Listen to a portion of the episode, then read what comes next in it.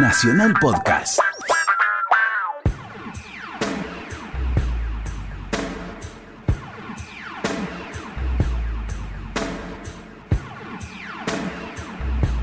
Mirá lo que te traje. Canciones seleccionadas por Héctor Larrea y Bobby Flores.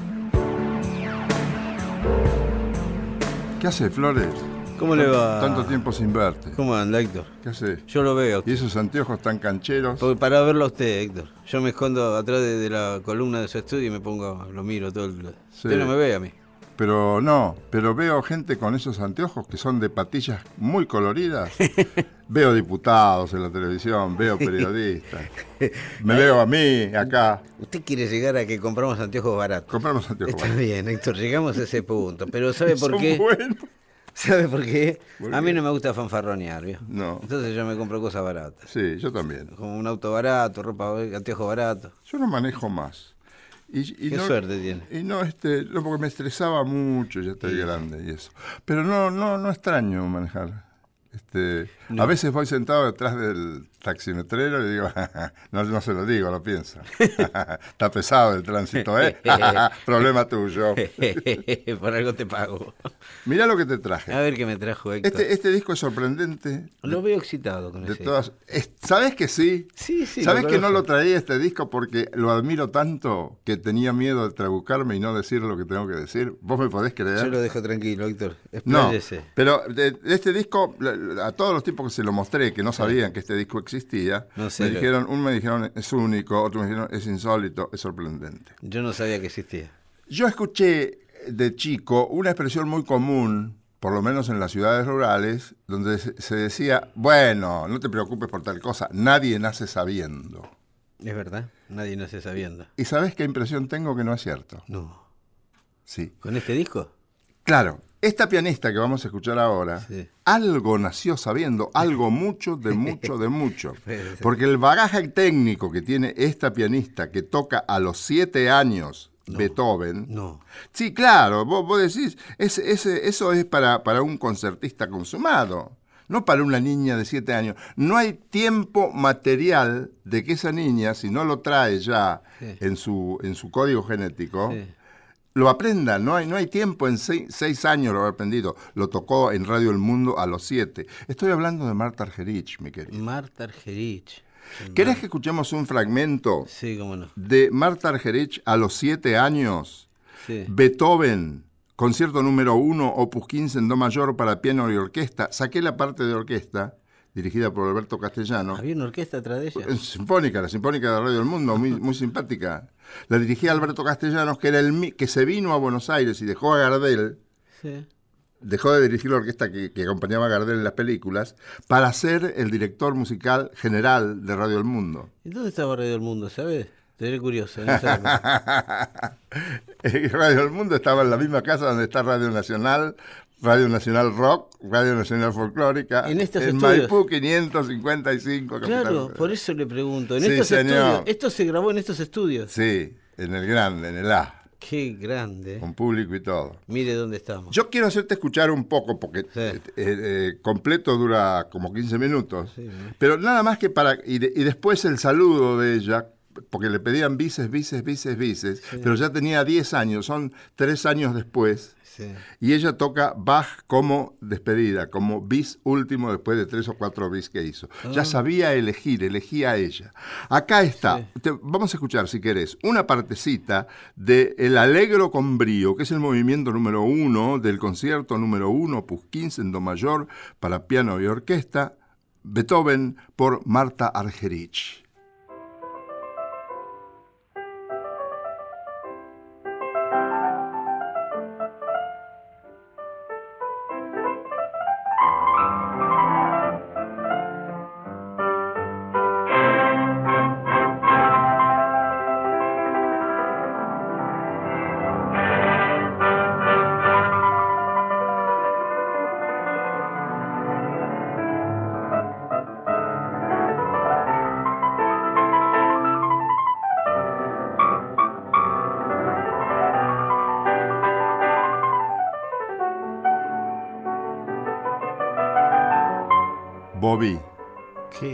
¿Vos dirías que sí si alguien te dice esa niña tiene siete años? Con ese empuje, ese carácter, ese bagaje de capacidades.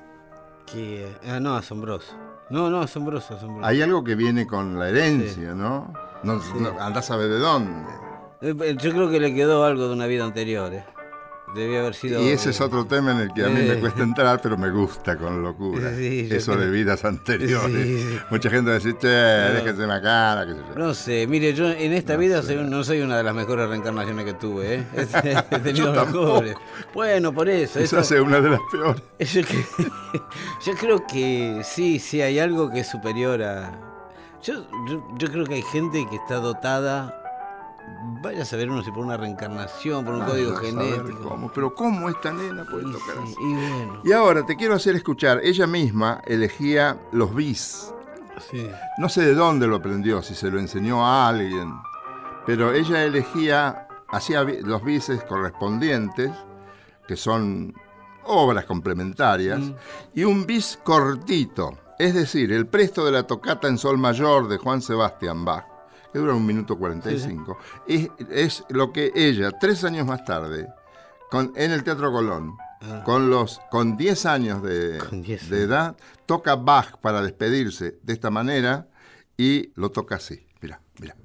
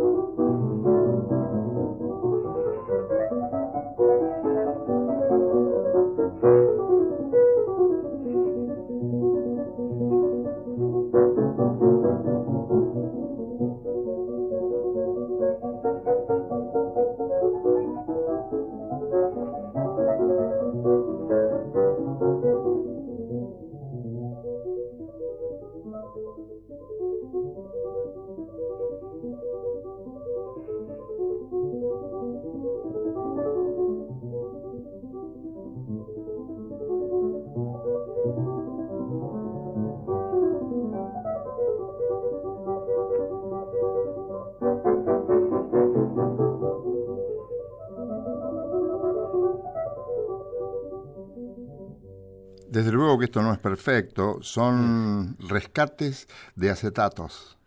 Claro. ¿Te suena el acetato? Sí, sí, sí, tuve acetatos. Es un, ah, bueno, un Eh, disco con alma. blanditos. No, no, no. Ah, no, eso no son. Eso no.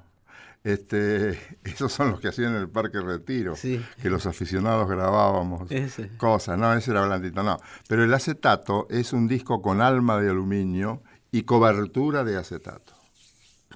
El- en el acetato, Ah, Sí, ya es. la púa va sobre el acetato.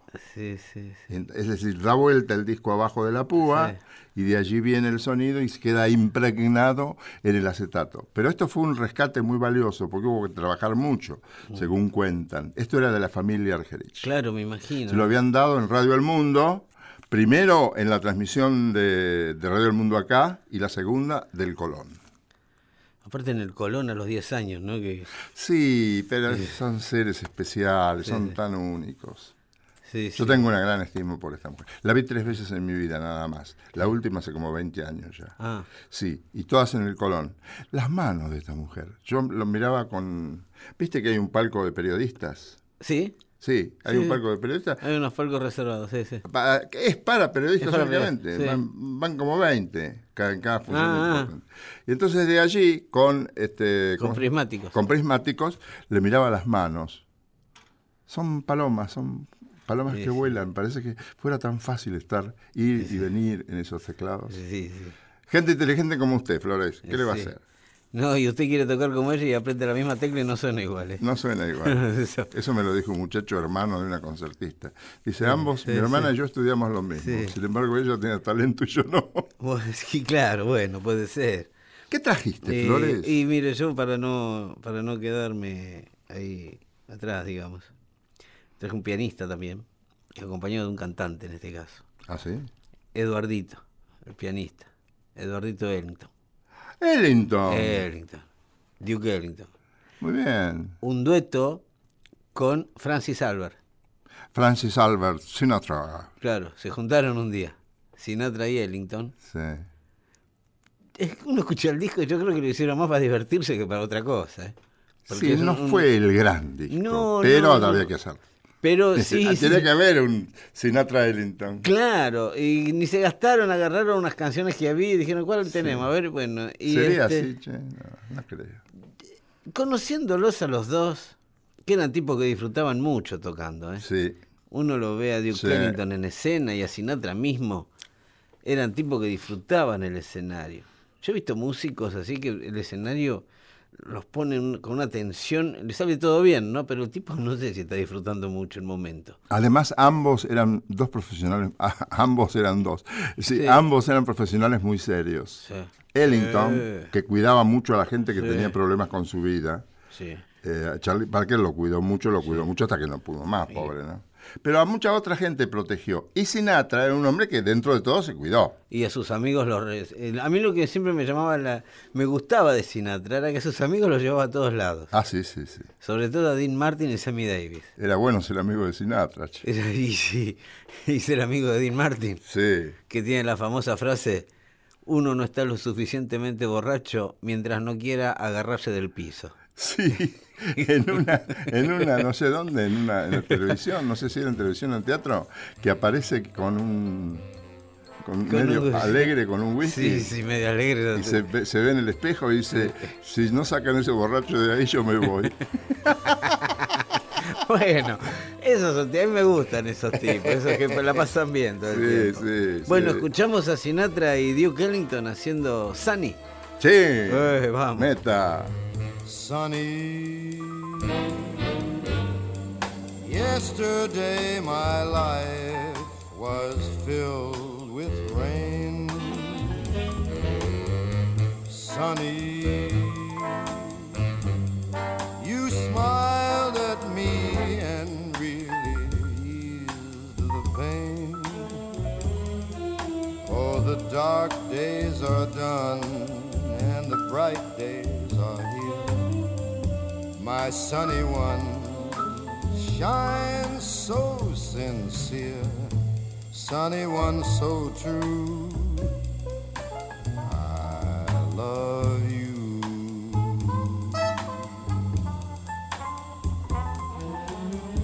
Sunny, sunny, thank you for the sunshine bouquet.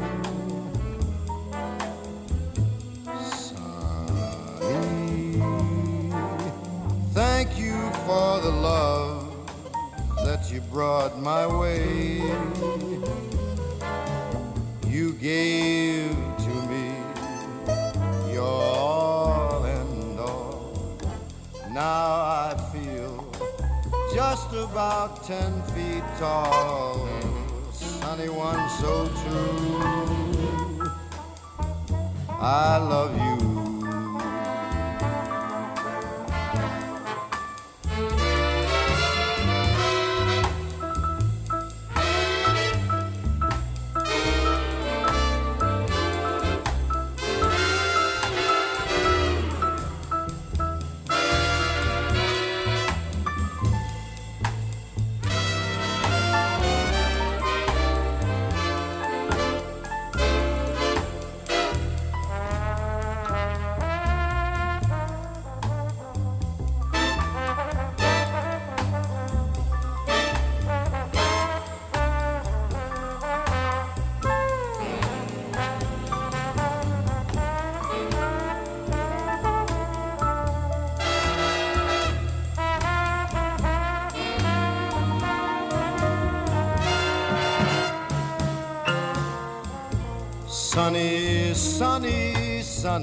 Sunny.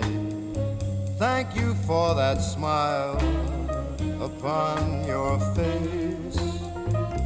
Sunny, sunny. Thank you for that gleam that flows with grace. You're my spark of nature's fire. You are my sweet, complete desire, sunny one so true. I love you.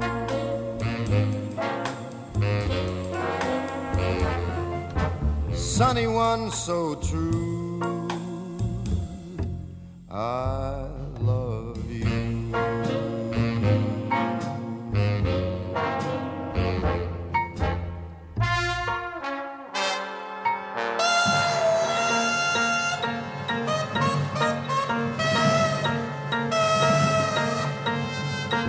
Tiene el retrato Sí. de cuando eran chicos. De cuando eran chicos ellos ¿Viste? dos. Sí, sí, muy linda la edición. Sí. Además, además Ellington este, tocó con mucha gente, eh, con muchos cantantes. Sí. La vez pasada, ¿te acordás que traje Fitzgerald? Fitzgerald. Sí. Eh, y tenía uno que se llamaba Johnny Hodges, ¿puede ser? Sí, claro. Que era muy buen cantante. Claro, que estaba, estaba con la orquesta. ese. Ese después, claro, después se queda con la orquesta de Ellington. Sí, sí, sí, sí. Muy lindo ese, ese Sí, sí. disco. Bueno, ahí tenía, Sinatra y Duke Ellington. Pero han trascendido más las, las voces de mujer que de hombre. Sinatra es una excepción. En- sí, En- claro. Por ejemplo, un poco más para el lado del jazz, Sí. encontrás más mujeres que hombres, me Sí. parece. En su momento sí. Johnny Hartman, que graba un disco maravilloso con John Coltrane, Sí. cantando. Pero lo que me decían es que Johnny Hartman no era famoso. No. Se hizo famoso con ese. Después, cu- cuando se muere Coltrane y rescatan. Pero Johnny Hartman no era un cantante muy famoso. Tenía que morirse Coltrane. Sí, sí. Que, bueno, está bien, Héctor. Yo pienso también Bueno, que ya pasó, está bien. hay muchos que si hubieran seguido, capaz que hoy los vemos de jurado de Sí. un concurso de televisión. ¿no? no, no. Es terrible No. eso. Este, ¿En qué anda, Héctor? en cantantes argentinos. Ajá. Lindo rubro. Estoy en una familia de artistas. Sí. Los Piro. Ah, Ligia. ¿Te suenan los Piro? Sí, Osvaldo. Osvaldo, Ligia. Ligia. El Piro Rinaldi, pará. Claro. Piro Rinaldi. Piro Renal. Ligia, este, la tía de Ligia. Bueno, la, la hermanita, la hermanita de Rinaldi. No me acuerdo. No, no sé. Este, Ligia Piro Sí. empezó con el jazz puro, puro, puro, Sí. puro. Los más allegados le decíamos, no, yo no era muy allegado, pero Mm. las veces que tuve que acompañarme, le digo, tenés que luchar mucho con el jazz, porque como decimos siempre, el jazz es minoritario, Sí. incluso son muy pocos los, los locales, Claro. se llenan, pero Sí. son pocos locales. Claro, y tampoco es un local de 15.000 personas. No, Ligia. Piro es una gran cantante. Sí. Y un día hizo en el Teatro Maipo funciones en vivo durante varios días. Me acuerdo. No sé si siempre o uno de esos días la visitó la madre. Sí. Sí, y es de simpático escucharle desde el alma a Susana Desde Rinaldi sí. co- por invitación de su hija. ¿Querés escucharlo? Qué lindo, sí, cómo no. Dale. Alma, si tanto te han herido, ¿por qué te niegas al olvido? ¿Por qué prefieres llorar lo que has perdido, buscar lo que has querido, llamar lo que murió?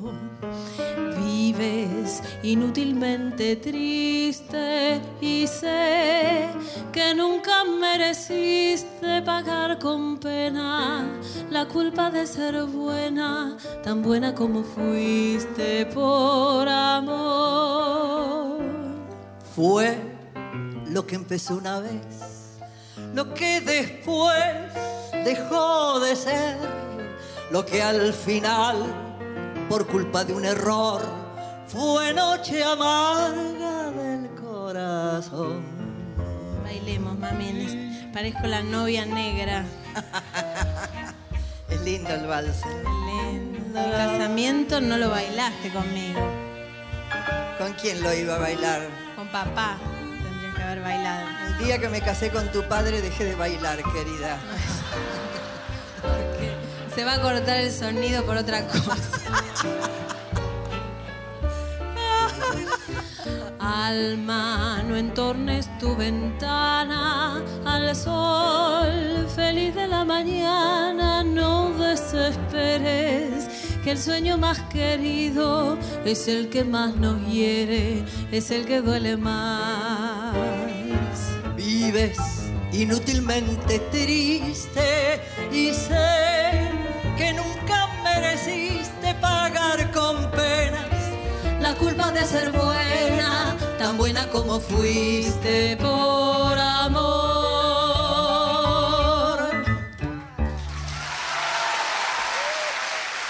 Qué lindo, ¿no? Cantar con la madre. Sí. Que cante también la madre. ¿no? Una familia de artistas. Sí. Eh, Osvaldo Piro sigue muy vigente. Acaba de presentar hace poco tiempo en una gran fiesta de tango su orquesta. Sí. Hay un estilo en la creatividad de. Osvaldo Piro.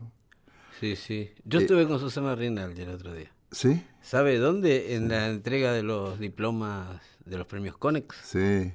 Eh, Susana estuvo ahí. ¿Ah, en, la- en el aula magna de la Facultad de Derecho. Ajá. Y le voy a contar algo. Sí. Yo no la vi cuando entró.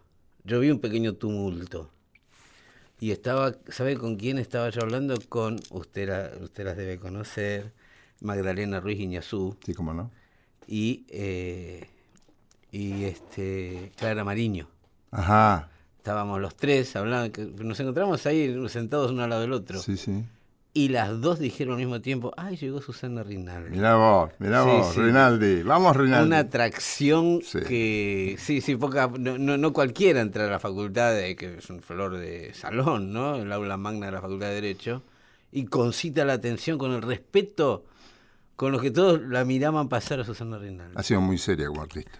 Sí, muy serio, Sí, muy sí, sí. Y un repertorio. Se ha respetado a sí misma, ha respetado el repertorio, lo que eso, eso significa respetar al público, que es lo máximo, Claro, sí, sí. que es el máximo destinatario. Si no, ¿para qué? ¿Para qué el artista? Claro, y más, me dijo Clara Mariño, me agarra del brazo y me dice, ella me recomendó una cantante que ustedes en el programa con la REA tendrían que pasar, que vamos a pasar, que se llama Didi Bridgewater.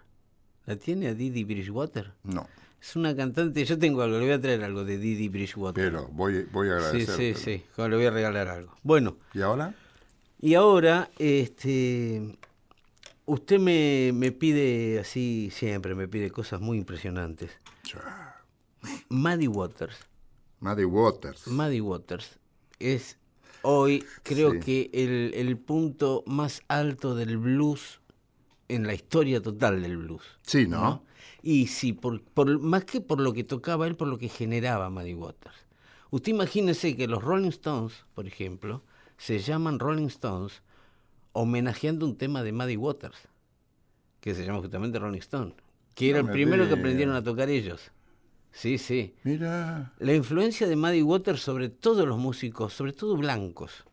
Johnny Winter, que le producía directamente, le producía discos de los shows a Maddie Waters. Tocaba Maddie Waters. De los shows. Sí, sí, sí. Bueno, este que le vamos, este que le voy a mostrar es un disco que le produjo Johnny Winter, guitarrista albino tejano. O sea, si hay algo más lejano. ¿Pero tomado en vivo o no? Sí, sí, sí. Tomado en vivo. Sí, y con qué. Porque Johnny Winter era. Johnny Winter, después de Gustock, se después de su show en Gustock, Johnny Winter se convirtió en el artista de blues más. eh, que, que más gente iba a ver. Por la electricidad, por lo dinamitero de su estilo. Y él arrastraba esas audiencias de chicos blancos que se acercaban al blues a fines de los 60 a Maddie Waters. Entonces él le abría los shows a Maddie Waters y le grababa los shows. Y algunos hicieron disco. Este disco está producido por Johnny Winter y el que toca la guitarra es Johnny Winter atrás de él. Y no se anunciaba. No es que Johnny, Johnny iba de fan a tocar al lado de su ídolo, Maddie Waters. Qué cosas, ¿no? Y esta es una canción que se llama eh, Ella tiene 19 años. Cuenta la historia de un hombre que se enamora de una chica de 19 años. nada. ¿Quiere escuchar a Maddie Waters en vivo en el Mississippi, en un salón del Mississippi, con la producción de Johnny Winter? Más a propósito no puede ser. No, no. Dale. ¿Le damos? Dale. I'm gonna say something to you. And I don't care how you feel. You just don't realize you got yourself a good deal. She's 19 years old. She got ways just like a baby child.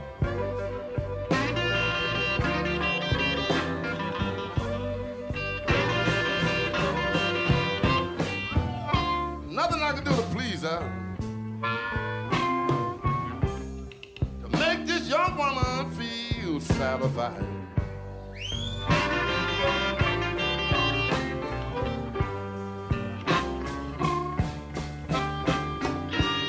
I'm gonna say this to you. I don't care if you get mad. You're about to put a little girl that I ever had. She's 19 years old.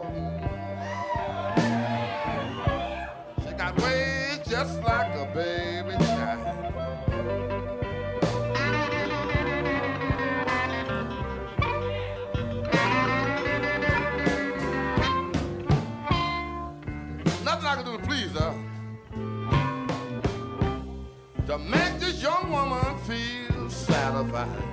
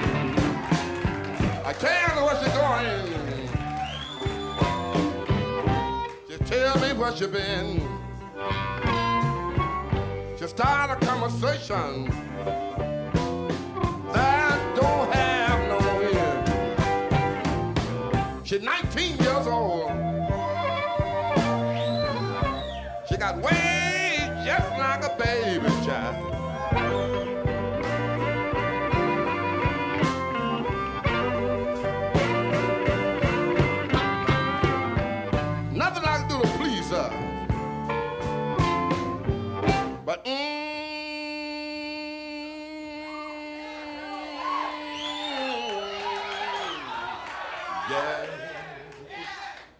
Uh, uh, uh, uh well, oh yeah, oh yeah, oh yeah, to make this young woman feel satisfied.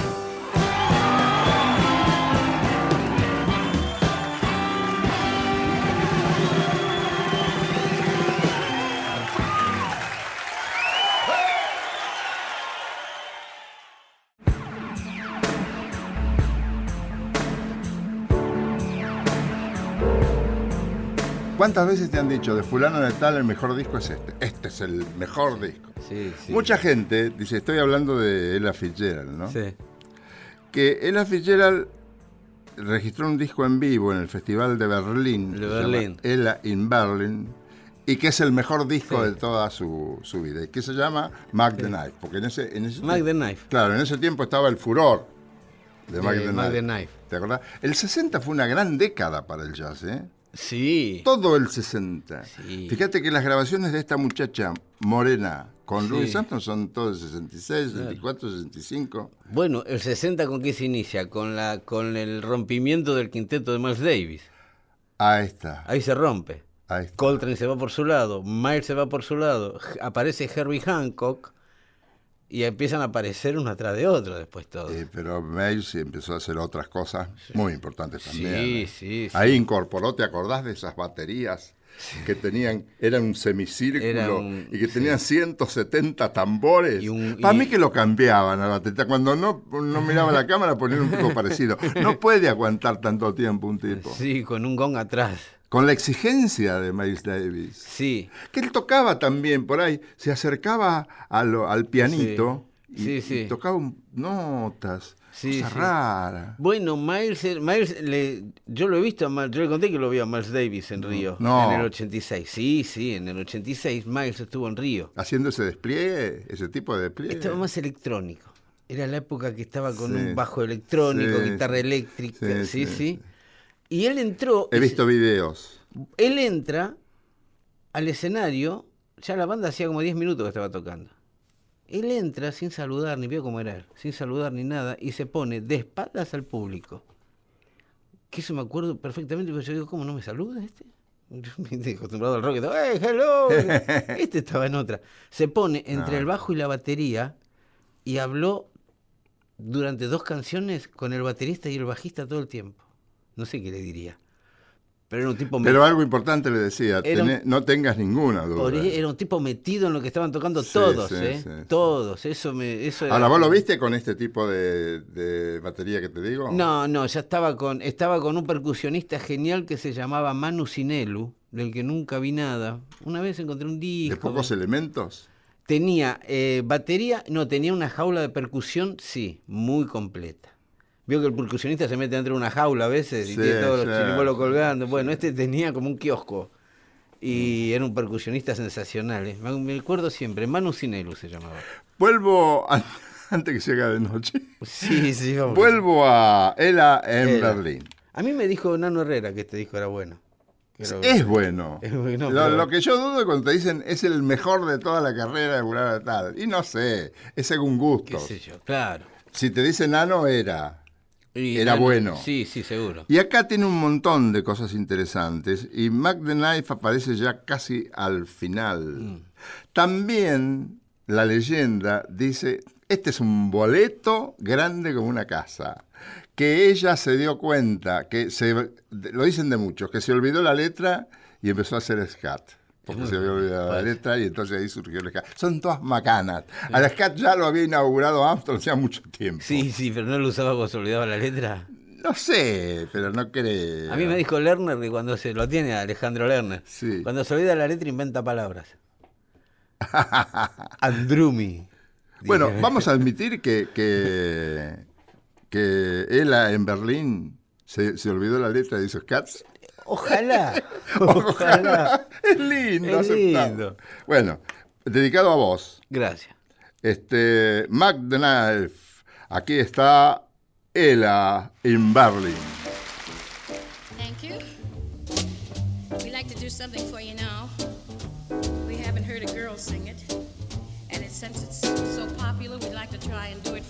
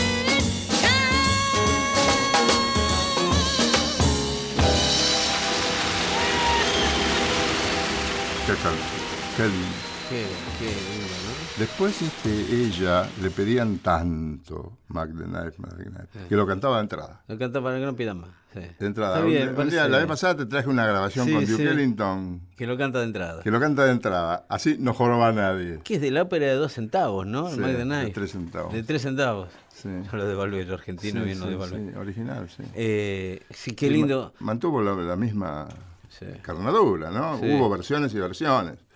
Hubo una versión puertorriqueña, hubo una, una- Pedro Navaja, como Pedro Navaja. Claro, pero sé que rescato yo también lo que hablamos una vez del Berlín de preguerra. Ah, claro. El Berlín antes de la guerra, que era una cuna cultural que los, lo- entre todas las cosas que hicieron pomada a los nazis fue eso. Y eso era del Berlín de Preguerra. Claro. Que la película Cabaret habla de eso. Y además acá hacen una, un, es, es un manifiesto de izquierda, Claro. anticapitalista absoluto. Sí, sí, Entonces no... no era muy conveniente a lo que se Sin venía. embargo, el autor nunca, nunca se, afi- se había afiliado al Partido Comunista ni nada. Pero el tipo era, era comunista, comunista, no, no militante. Claro. No, no. Él, si querés, militaba a través de estas cosas. Ideológicamente. Ideológicamente, Claro, no, sí, era, no era un... Pero no se quería mezclar con algunos tipos que no le gustaban. Claro, claro. Sí, sí, pero esa Berlín fue, fue muy... Todo lo que salió de ahí, el movimiento Bauhaus. Sí. Y sí, y la poesía doméstica. Cosa muy lo hablábamos una vez, la poesía doméstica. Claro, claro. ¿eh? El tipo que le hacía una, una, una poesía a la pared. Pared que me cubres del bien. y de ahí sale la publicidad. Pero tenía un contenido interesante. Sí, bueno. eh, yo le traje un, un cantante argentino. El hijo est- está en, en Nacional Rock, es un amigo mío de hace muchos años. Estoy hablando de Antonio Viravent. El padre de Antonio Viravent es Mauricio, Mauricio Viravent. Maurice, Maurice Viravent. Un, un rocker argentino de la. Él grabó el primer disco de rock, lo grabó él. Rebelde me llama la gente, ¿sí? Fue como la primera previa a la balsa. Pero no, no, todavía no había ningún movimiento, era como, había salido como una estrella solitaria eso. Que hay una, hay, en YouTube hay una filmación muy interesante de la época, yo creo que la hizo Mancera, estoy hablando de años 65, 64, de ellos en la, en la parte de atrás de una camioneta, ¿sí? Cantando este tema por la avenida Corrientes. No me digas. Sí, sí, búsquelo en YouTube. Rebelde se llama el tema original. Hizo cosas interesantes, Mancera. Sí, sí, sí, sí, sí, sí. Bueno, inventó la mitad de la televisión que vemos ahora. La bendita, cámara, bendita época esa. la cámara sorpresa. Sí, pero no, lo que me, lo- yo digo, la música que llevaba por ahí. sí, Aznavour, Serrat, Sandro mismo Sí. hizo la mitad de los inicios de su carrera, lo hizo Mancera. Él lo empe- empezó en la televisión con Mancera. Claro. Sandro empezó con Mancera. Sí, sí, Rafael. Rafael, el niño del que venía de España. Serrat vino mucho. Serrat. Claro. Chango. Nieto. Bueno, y los franceses. Sí. que venían. Bueno, eh, Morris fue un iniciador del rock que se va en la, en la dictadura, se va, se, se va a España, se queda en España, se exilia en España, ¿sí? con su pequeño hijo Antonio. Eh, y en España, todavía con la dictadura de, de Franco, ¿sí? no había rock en, en español. Ellos consumían Beatles, lo que venía de la isla de. Inglaterra. Morris, reconocido por todos los músicos españoles de la época, Miguel Ríos, eh, por el marido de Ana Belén, ¿cómo se llama? Víctor Manuel, Víctor Manuel. todos reconocen a dos artistas argentinos que fueron allá y tocaban rock acá, en castellano, y allá fueron y era una novedad total tocar rock en castellano. Uno era Morris y el otro era una banda que se llamaba Quelarre, con dos ex almendra y Héctor Stark, bueno, otra historia. Morris en España lleva el rock a un, a un- se empieza, empieza a mezclar su rock argentino, digamos, con la chanson francesa, que estaba muy de moda también. ¿eh? Gainsbourg y, y Bolivian y todo eso, Aznavour, eh, una serie de cantantes eh, franceses de la época, Henri Salvador, empieza a tomar otros ribetes el rock de Morris, empieza a tomar otro color, que lo hace mucho más ecuménico y valioso, si quiere. Y hay una canción que a mí me, me hizo notar Antonio, que un día me ve con el hijo del padre, con el disco del, con el disco del padre, y me dice, ¿escuchaste voz nocturno de princesa bien? Sí, le digo, pero lo voy a escuchar mejor. Cuando lo escuché mejor. Princesa es un, es un boliche, era un boliche que había en Madrid. ¿sí? Y parece que Morris una noche escribió esta canción sentado en un bar del boliche Princesa, que se llama justamente Nocturno de Princesa. ¿Quiere escucharlo? Sí. Vamos.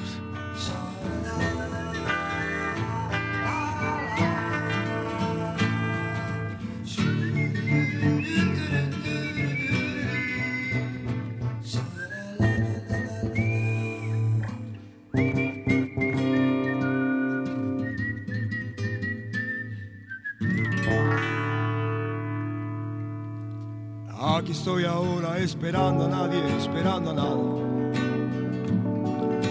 Y una Coca-Cola tan roja y helada. Y en el aire suenan miles de palabras, pero destruirían todas las palabras. Te sumergiría y te ahogaría, y en una mirada me comprenderías. Son tonterías. Y aquí estoy ahora el Vips de princesa. Y en aquella mesa hay varias duquesas. Una rubia inglesa come su hamburguesa. En la barra un tío toma su cerveza. La música negra por los altavoces y los camareros que tú ya conoces. Y escribo y describo lo que voy mirando. Beatles ya viejos, mirando a la gente. Mil flores de plástico, un disco fantástico. Drácula que mira a King con ira y el Che Guevara gira que te gira, gira que te gira, gira que te gira y por la ventana. Casi ningún niño solo una escultura de duro aluminio. Árabes, franceses, tíos que parecen hippies o burgueses un mundo borracho que va haciendo veces, que va haciendo veces, que va haciendo veces,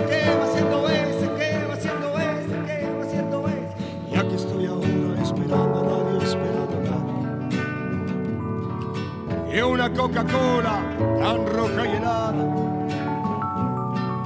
Y en el aire suenan miles de palabras, pero destruiría todas las palabras, te sumergiría y te ahogaría, y en una mirada me comprendería. Oh, oh, son tonterías.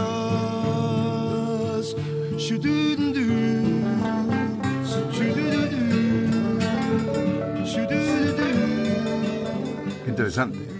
Sí, vio que salía, se, se corría del rock más tradicional que venía haciendo él. Sábado a la noche, Pato trabaja en la carnicería y todo eso. Y acá tiene otro tinte. Esta canción a mí me parece, me fascina, la verdad. Nocturno de Princesa, Solistas. de Morris. Sí. ¿Te acordás que el otro día, no solistas solos, solistas acompañados? Ah, ¿Te acordás que el otro día yo te decía, no sé si porque escuchamos a Troilo con un cuarteto, que a veces es lindo escucharlos con pequeños conjuntos a los grandes instrumentistas, porque se los puede apreciar más. claro. Em, Salgan de lío nos dan la posibilidad de escuchar a ambos. Porque ese delío tenía una facilidad para meter la cosa adecuada en el momento adecuado. El otro día estaba escuchando el programa. Vio que nuestros programas se pueden escuchar, están todos subidos al, al blog de la radio. Sí, señor. Y estaba escuchando un programa que lo busqué, que me mostró un, un disco donde de lío lo llaman a tocar, que no me acuerdo quién era el otro. Le dice, ¿podés tocar? Porque faltó el que tenía que tocar. Ah, Siriaco. Con Siriaco Ortiz. Sí. Que- y lo escuché entero. Lo hace de nuevo. el. Qué genial, Sí, qué sí, genial que era. Sí, había faltado el guitarrista de Sí. Siriaco Ortiz. Y le dijeron a, a Delío, ¿no querés tocar? Llegaba en ese momento. Qué genial. Y digo, bueno, dale, en, eh, el abrojito en do menor. Bueno, dale. Sí, es sensacional eso. Después lo busqué el disco. dice. En el caso de Salgán, podés escuchar a Salgán con su orquesta, con su otra orquesta, con su otra orquesta, con el Quinteto Real, con el nuevo Quinteto Real, o con Salgán de Lío, como Salgán de Lío. Sí. A mí me gusta todo. Sí. Hay días que me levanto con ganas de escuchar a Salgán con Delío, porque allí hacen cosas que en un quinteto hace, aparte de eso lo hace otro, y en una orquesta lo hacen violines, bajos, qué sé yo. o clarón, que él ponía mucho clarón, que era un clarinete bajo, Ah, el clarinete sí, ya para, para Sí. robustecer los bajos. Sí, sí. Porque le gustaban, eh, él decía que la- los, los bajos son los zapatos de la música, Claro. que la música camina por los bajos. Y Ahí- Salgán usaba zapatos muy interesantes. ¿eh? Zapatos blancos usaba Zapatos muy, blancos, muy a menudo. Te conté que un día vino, para mi cumpleaños, los chicos lo invitaron. Y vino. y ¿A la radio? Sí. y Los animadores somos solemnes. No- Nos ponemos solemnes cuando tenemos una figura admirada. Y le digo, maestro, este, ¿cómo está usted con la vida? ¿Está a mano con la vida? Me dice, no. Ayer iba perdiendo 2 a 0. Y después le digo, maestro, al rato, ¿no? Le digo, maestro, usted, si no hubiera sido músico, ¿qué hubiera querido ser?